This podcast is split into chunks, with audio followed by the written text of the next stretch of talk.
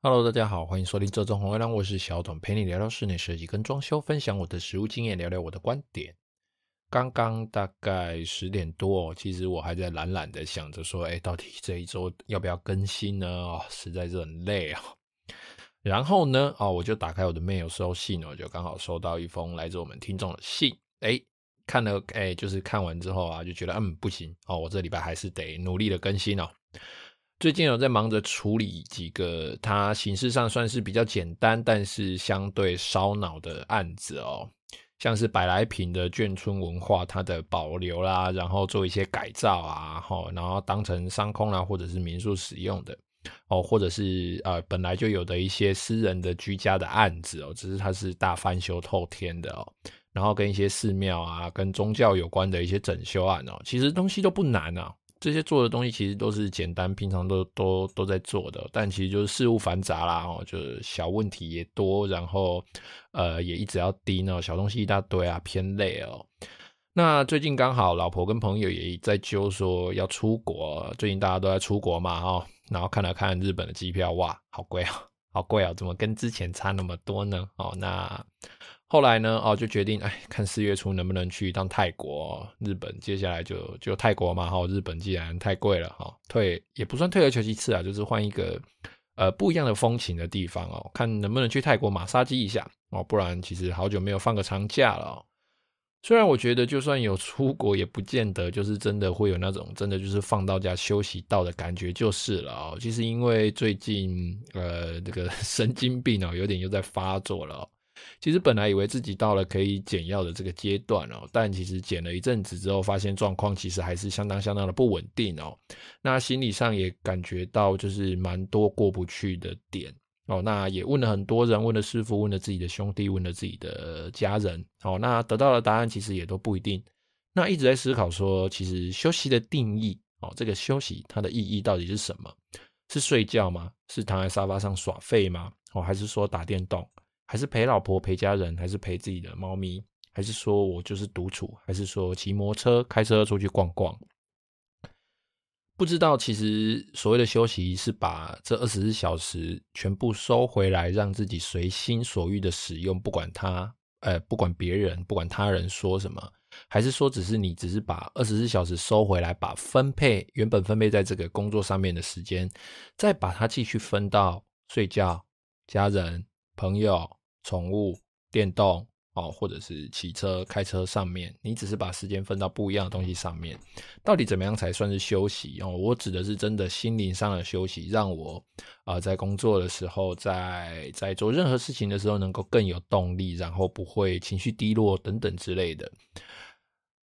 我不知道啦哈，就是到底借由工作上获得成就感来满足心灵上的这种舒服的感觉，算是休息吗？还是说，哎，我就是这样懒懒的过一天，然后什么事都没有做，但是因为有罪恶感啊，然后会觉得说，哎，我工作都还没做完，或者是我什么事都还没做，会有那种罪恶感。但是实际上，你的身体或许得到了休息，我的压力或许得到了释放，但是我一样就生就是生了一大堆不必要的罪恶感在旁边，或者是说，哎，拖延症发作，好，工作就是。本来今天可以做完，哎，我可能要拖到明天，拖到后天哦。我不知道，如果说刚好有听到我说这些话的朋友，哦，你刚好知道说休息的意义到底是什么，或者是真的该怎么休息呢？好，或者是你刚好有想法的哦，其实非常欢迎找我聊聊。真的是蛮啊、算是蛮过不去的哦，就不知道其实自己到底。算不算是休息？因为其实最近让自己休息的时间其实变长了，哈，就是字面意义上来说的休息，睡觉啦，或者是呃工作时间不要那么长啦，或者是在工地待的时间尽量不要待这么久啦，哦，就是这这些都自己在做调整，但是好像还是没什么改善哦，就希望知道的朋友可以来找我聊聊哦，非常欢迎哦。好，那我们就来进入今天的正题哦。今天来聊一下哦，算是检讨一下哦。身为呃设计师，身为曾经是一个同胞，哈，身为曾经是一个呃制作师傅的我哈，今天我算是来检讨一下自己的翻车项目哦。时至今日哦，做到现在归了你哦，在面对工地啊，面对工班啊，面对业主哦，其实到现在还是会有翻车的时候。有的时候是细节没有想到位，那么那有的时候是心里面就是会有一闪而过的念头，说，哎，我或许应该这么做哦，但是我就没有去理他，因为他只是一个一闪而过的念头。没理他，没有做，结果到最后，哎，可能是业主，可能是师傅，哎，又跑来跟我说，哎，是不是应该这么做？好，有的时候是太过于相信说师傅说，哎，我知道了，我怎样，我怎样那边我怎样，然后他就去做，那我也太相信他了，结果做出来翻车了，落晒了。哦，那有的时候是根子太软了，现场怎么说，师傅怎么说。或者是哎，别人怎么说？然后我可能没有仔细的去思考，我那个时候哦，我画图的当下，或者是呃，我在设计的当下，我那个时候是怎么想的？哦，然后出一些非常非常粗心，好，非常粗心大意的一些 trouble。那今天来分享五个翻车时刻哦，这五个我觉得都算是蛮经典的案例哦，就是不管是从业主的心里面去考量，或者是从师傅面的心里面去考量，或者是你身为设计师，那有的时候你应该记住一些什么，或者是你应该写更多的标注来提醒自己什么。第一个分享的哦，就是。呃，我没有想过说一个大门哦，它是算是大门啊，就是透天翻修嘛。那诶，这个房子它的侧面是一个铁门，铁卷门。好，那它旁边会一个小门哦，一般开的开的那种小门，不是铁卷门的小门哦，就是一般的我们这种诶水平锁一搬就可以搬进去的这种门。那因为它是对外的大门嘛，所以呃，它在翻新之前呢，它是一个。呃，插钥匙进去，然后才可以转开的那种门锁，就我们现在大家蛮常看到的那种电，哎，不算电子锁了，那算电磁锁。好，电磁锁跟电子锁是不一样的哦，就是你一定要钥钥匙插进去，然后转一下，啪一声，它才会打开的那种锁。它原来是那种锁。那我们在翻修的时候讨论了门的细节，然后讨论了门造型要做怎么样，讨论了门的烤漆，要讨论了门的材质等等各方面，讨论了门的造型。就是没有讨论到说，哎，这个锁应该要长什么样子哦？那我本来也蛮不在意的，因为那个时候也很忙哦。那就想说，啊，应该也这就锁而已嘛，反正就从里面能够锁，然后是三段锁、六段锁、九段锁，反正锁的安全就 OK 了。哦，那后来呢，装的这个锁呢，它其实是装了一个师傅帮我装了一个啊、可以从外面。水平就是它外面有个水平锁，然后就可以从外面直接掰了就打开就走进去，就是它可以不用钥匙哦。本意是觉得说，哎，这样子方便进出，但殊不知哦，就是当我们东西都做完了嘛，哦，那哎，隔了一天还两天吧，哦，业主打电话来说，小董啊，你这个锁它。觉得这样子非常非常不 OK，他觉得这根本一点都不安全。他要进他家，他应该是必须有钥匙的人，插了钥匙转开之后才能进去。怎么会是一个水平锁？然后，呃，你是任何人只要从外面一开就可以进去的呢？我想说，你出门都不会锁门吗？那你就算你没锁门，那你没锁门的时候，不是应该人要在家里吗？那当然也，我讲话当然没那么直接了，好，那就是跟业主稍微就是讲了一下之后，啊，觉得那如果你觉得这样的话，那不然我们就换掉啊，什么什么之类的。但是呢，问题是，哎，这个门是不锈钢制作的门哦，那这个不锈钢的门，因为锁的形状，每个锁形状都不一样，所以我们这个锁孔其实就是已经开了嘛，哦，那怎么办呢？哦，没办法，只能换啊。可是换锁就。你必须找到同样形式的锁，但是它又没有外面那个水平锁功能的，又只有插钥匙可以开的，又不行。哦，就是又又又没有那种锁，我们只能够拿旧有的锁来改。还好我以前是学机械的，然后也还好了哈。就刚好呢，我就我对那个锁的整个外观进行重新的设计，然后把它整个整个内部构造整个拆开，重新改装之后呢，就把它改装，用原来的锁、原来的门去改装，把它改装成一个从外面哦，你必须一定要插钥匙才可以开锁的。这个构造哦，不然哦，其实光那一片门跟那个锁，我来花大概可能也要八到十万哦，就你等于就是你直接赔八到十万哦，因为业主对那个东西其实相当不满意。那为什么我会愿意认赔呢？因为哦，在当初我们的合约上，我们的图面上其实并没有详细的标示到，哎，这个图，哎，不不，这个门哦，它的锁必须要长什么样子哦。那就因为我自己的不小心，而且业主讲的也有道理哦，所以没办法，我鼻子摸摸，我就是得自己吞嘛，哈，那也还好啦。我们的这个做门的师傅也是蛮挺我的哦。我们在锁的改造上，其实我们也大家一起互相帮忙，然后就把这个锁的问题解决了。那这个故事呢，带给我的一个感想就是，不管我今天做的再久，其实我觉得任何细节哦，我那个时候觉得这个锁没什么，应该就是照我的意思做就好了吧？哎，想不到业主会在锁这个细节上给你发难哦，真的是发难哦，打电话来跟我念了整整三个小时哦，不夸张哦，真的是念了整整三个小时哦。其实不管做了多久，其实我觉得这种小细节，我们还是得必须去注意它哦，时时刻刻去注意它，并不是说我们就是要强调自己龟毛啦，或者是怎么样的。业主必须知道说，哎，我们有的时候去强调这些细节，是因为我们必须确保在做完之后，业主并不会有任何哦，比如说他临时想到要改的，但是那个东西可能改了会很麻烦，花费很多成本的东西，我们必须确保这件事情不会发生了。再来第二个哦。就是铝门窗的师傅哦，他害我被业主盯得满头包哦。为什么呢？哦，其实他们做的这个安装铝窗包框的方式其实是没有问题的哦。那是在别的暗场哦，在一个诶算是大楼翻修的暗场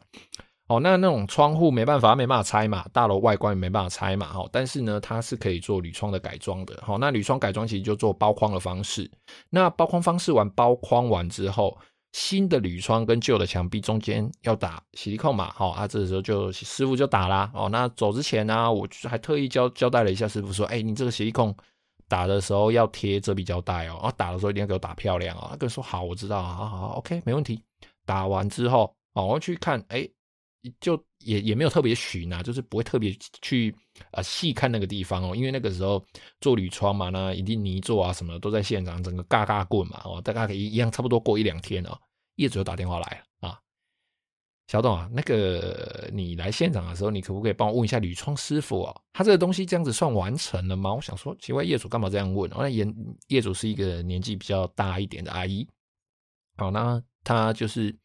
平常不会用这种语气跟我讲话，我自己也是听了觉得心里怕怕的哦。那就到现场去看哦，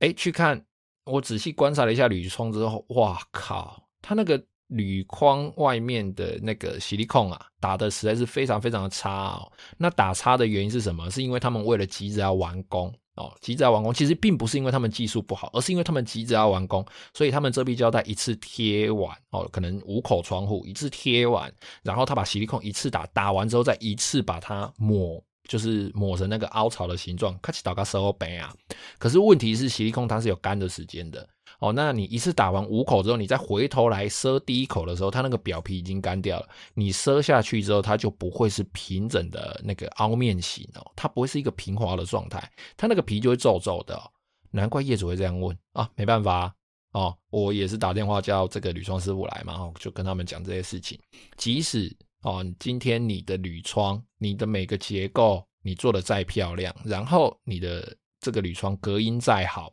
哦，你的新密窗隔音再好，业主什么都不看哦，业主就只看你最后收尾的地方。只要哦，你这个收尾的地方有一点点的小地方没做好，然后业主是非常轻而易举就可以看见的，那不好意思，他并不会认为你前面的工作你帮他做得多好，就是这个原因。所以啦，那一次就让把让师傅把那个洗力控全部都割掉，全部重新打，然后一口一口打，一口一口抹完哦，然后再打下一口啊！你看啊，这样子就是又要多花时间成本嘛。可是呢，体悟到的就是，不管我今天哦，比如说我自己做柜子，我里面柜子给你做的再坚固，柜子给你做的再实用，我在贴皮的时候皮没有修好，然后那个强力胶哦，隔个鬼细给装包容太割暖了。哦，然后诶，最后在收尾的时候，那个门掉的歪歪斜斜的，业主还会管说你前面你到底是做了做的多认真，然后你是做的多多细心嘛，并不会，他只看最后的结果。所有的业主都是一样，因为他花钱买的就是你最后的结果，而不是你过程多细心。你过程细心是你应该的哦，那你也必须交出他付的钱的那个价值的东西出来。再来第三个哦，就是挑大理石的时候，好，我太大意了哦。这这个呢是一个透天翻新的案子哦。那这个业主呢稍微有点年纪哦，那他也喜欢大理石哦。这个年代用大理石的业主算是比较少数了啦哈。那这大理石呢哦，在在挑的时候呢，刚好他是坐在一面超大的电视墙上哦，那这石头当然啊，挑的就是必须要拼接嘛，因为没有石头可以一整一整面，比如说呃两米三米这样直接上去整面贴嘛，它一定是在工厂切割完之后，然后呢再把它一块一块的搬到楼上，然后照它原来切割的那个位置跟顺序拼上去之后，再去做无缝处理。那在挑的过程中呢，因为我就让业主自己挑，其实我本来心里有挑好了几块啦，但是因为我在沟通的过程中并没有呃算是极力的引导业主去选那几块石头，我就放他自由飞，我让他自己在大理石工厂里面乱晃，然后就挑了几块石头这样。当然呢、啊，配色就是我稍微哎看过，哎这配色可以，好，我只在意配色。哦，那个时候啦，那个当下因为也很忙哦，那那个时候只只在意到配色的部分，没有在意到它材质的部分。想不到啊，哎呀，业主挑的这个大理石呢，因为它的这个石英石英质的结晶比较多，所以相对它比较硬哦。那到最后在拼接的时候呢，它的那个缝哦，那个缝拼接完做完美容之后，那个缝还是有一点点痕迹。业主看到就有点不开心了哦，那因为我也没有事先告知他这些事情，我真的很忙啊，就整好几个案子一直 run 一直 run 一直 run，然后那个时候又是最忙的时候，哦就是在前几年的过年啊，就过年前后这样子，忙得要死哦。那业主看到又不开心，怎么办？没办法，平要蒙蒙的，只能让业主扣款了哈。就是最后大家就是谈到一个他觉得 OK 的价格，我觉得 OK 的价格，哦，那我就只能让他扣款。那这个过程中，其实我应该必须要去引导业主去选择哦，我想要他选，或者是至少我必须限制他一些种类哈，因为我必须知道说，诶，这个业主他可能会在意什么点哦，比如说这个接缝的点哦，这个地方怎么样啊，那个地方怎么样？可能他不在意他的插头形式，他不在意他的油漆漂不漂亮，但是他就是在意我的大理石做起来会不会有接缝，或者是我的接缝明不明显。哦，有的人可能会在意墙壁的油漆，但他不在意我的贴皮配色哦，到底是不是很有质感啊？有没有凹凸啦？每个人在意的点都不一样。我那个时候呢，就是真的是太大意了哦，就是放他在大理石厂挑选那边，让他自己在那边挑，挑完我也没有仔细看哦。那他挑到的那块玉石呢，我也没有去告知他说，哎，这个东西做完之后，它的缝。它的角落容易崩哦，那可能会产生什么样子的后果？你确定要挑这一块吗？这些事情我都没有讲。于是到后来哦，在你没讲的事情哦，你后来做完之后，你再再把这些事情拿出来跟业主讲哦，对业主来说，你就是在找借口哦，所以基本上不太做这种事情了。但理由我们还是让业主知道哦，那我们鼻子摸摸呢，该被扣款还是被扣款哦，但是我们还是要理性沟通。那跟业主沟通完之后呢，也算是让我自己上了一课了哈。那再来第四个哦，就是我自以为放人情哦，放水，价格放水啊，但是换来的只是一个寂寞。曾经有个业主啊，他就是算是朋友嘛哦，那大家都很好，大家平常相处都非常的 OK，非常的棒哦。那就是在诶他买了房子要装修的时候呢，诶就就找我们过去嘛哈，诶小董啊，我这房子要装修啦，那你能不能诶帮我看一下嘛哦，弄个弄弄房子嘛哦，一定找你嘛好。好啦，就丈量啦，然后设计啦，各个方面都弄一弄之后，设计费该付的他也付了。诶，工程款出来之后呢，诶，他一看，诶，不对哦，这个工程款他有他的预算哦，他就说，哦，这个工程款可能有点高，有点超出我的预算了。那你能不能够就是帮我降低一点哦？但是他其实他他只有这样讲哦，他只是说帮我降低一点哦。他的预算大概多少？比如说三百万好了哦，他的预算就三百万，但是我这个可能是三百一十万。哦，三百零五万哦，他真的只有三百万可以花，所以他希望我帮他降低一点。哎，我就自作多情啊，哦，降低一点，我可以减项目嘛，我可以换东西嘛，对不对？哦，我可以跟他明讲哦，那你什么不要做，你什么不要做哦，比如说你这个鞋柜不要做喷漆的哦，那你那个什么。呃，壁板不要做那么多哈，那你的天花板不要钉那么多造型等等之类的哈，或者是呃，你大理石改成美耐板啊，或者是喷漆改成贴皮啊，哈，等等这一些方式，很多很多方式都可以降低这个预算，但我就是自作多情哦，因为我们都有讲清楚了，该赚的我还是要赚啊，那。呃，我就自己帮他多降了五万块哦，就是除了三百万以外，我自己又帮他降了五万块，大概是这个意思啦。哈，那当然，实际上那个状况是我印象中四百多万吧，反正我就是帮他多降了大概三到五趴左右的金额。哦，那降完之后，来大家就开始做嘛，好，做做做做做做做到最后在算账的时候，想说奇怪，我的钱怎么好像有点少，怎么好像有点亏呀？这个时候再去找业主哦，然后跟业主在那边谈哦，跟我朋友在那边讲讲讲讲完之后呢，才发现，哎呀，原来算账的方式是我自己自己自作多情啊，好，自作多情，本来不应该，好，本来就不应该多减那些趴数给他，我自己就没有计算到我这边成本的部分，我就是一样维持一样的东西，然后。呃，用更优惠的价格算给他，但是我自己没有想到说，哦，假设原来是刚讲三百万嘛，好，比如原本原本三百一十几万，那我这三百一十几万已经帮他扣下来，东西已经没有减了，我又自动再帮他降了三到五趴，哦，那这中间的差距就非常非常大了。我到最后在算账的时候，奇怪在汇款，我觉得奇怪，这汇款数字怎么怪怪的？没办法，哦，这。结果业主在跟你算钱的时候，还在那边跟你杀尾数啊！啊，这这怎么办？没办法，因为是我自己要诶放这个放这个人情给人家啦，但是人家接不接受那是他的事情嘛。那我们其实也没有因为这样子感情就变得不好，因为钱这种东西呢，我觉得就是一个愿打一个愿挨嘛。那既然我自己甘愿放。放低价格给你，那你接受了，那你反过来跟我砍价，我要么不接受，要么接受嘛。那我既然都已经自己减了，那你跟我砍价，我也是挨一下，哦，反正又又又不是没赚，就少赚啊，真的是少赚蛮多的哦，就算是做一个做人情哦哦。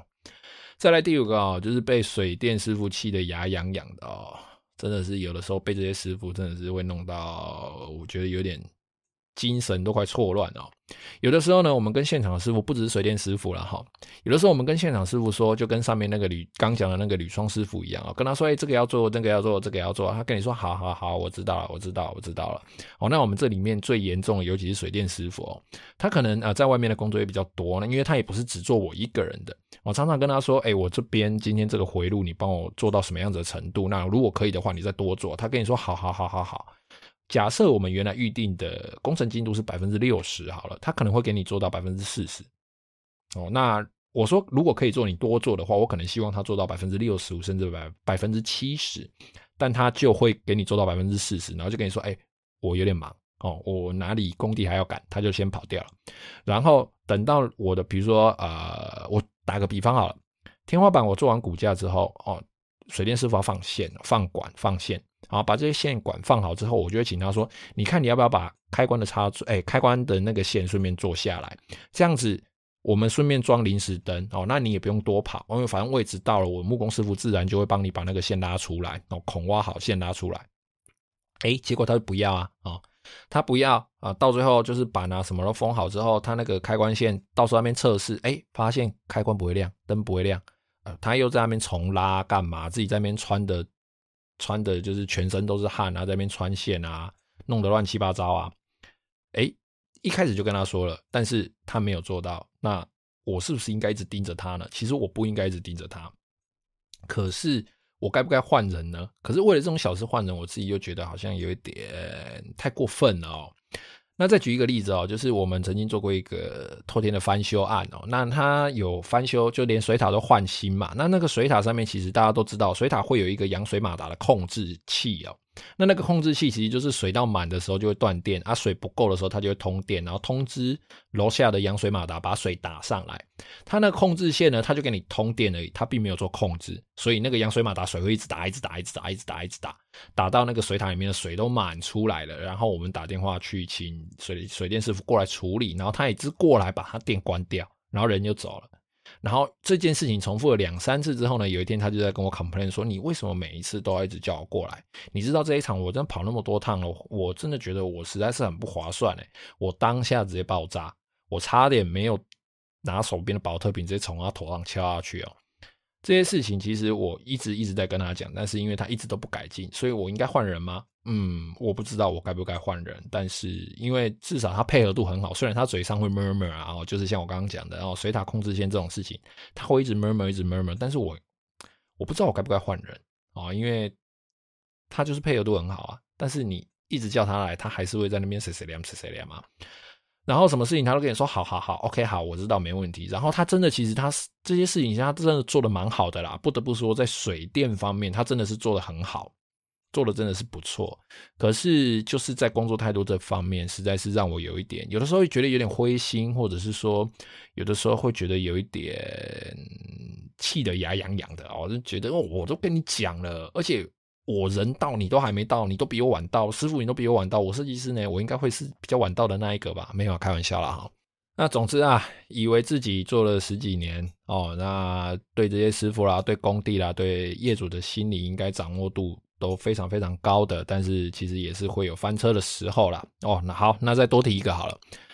曾经呢，我在做一些做做做一场比较大的案子哦。稍微大一点的案子哦，然后它光是每个项目至少都要一两百万以上的哦，各各个项目，比如说木工啦、水电啊、什么采光罩啦、叭叭叭叭啦这一类的。那那一场呢，我真的就是赔钱做哦，赔钱做哦。那为什么会赔钱呢？主要就是因为自己眼睛包皮哦，就是自己眼包啊，真的是打报单的时候没看清楚。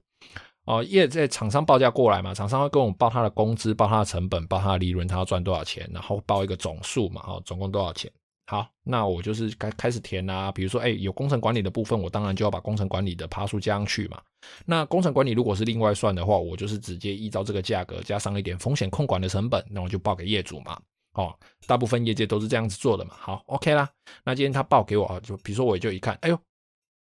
八八万块，我那个时候眼睛看是八万块。好，那我就八万块嘛，稍微细算一下，哎，这个风险控管大概加个一万五，哦，那我可能就是把它打个十万，或者是打个九万五之类的嘛。哎，殊不知，其实它的价格是八十万，是我少看一个零。好，那然后呢，在施工的过程，然后在师傅要请款、厂商要请款的时候，他一请款，打电话一来跟我说要请多少款的时候，我心里就突然。知道，就是从那个屁股后面啊，直接这样凉到我的头顶，直接起鸡皮疙瘩。我想说，惨了，我好像是打错了。自己发现这件事情，报价单拿出来一翻，惨了，我少打一个零，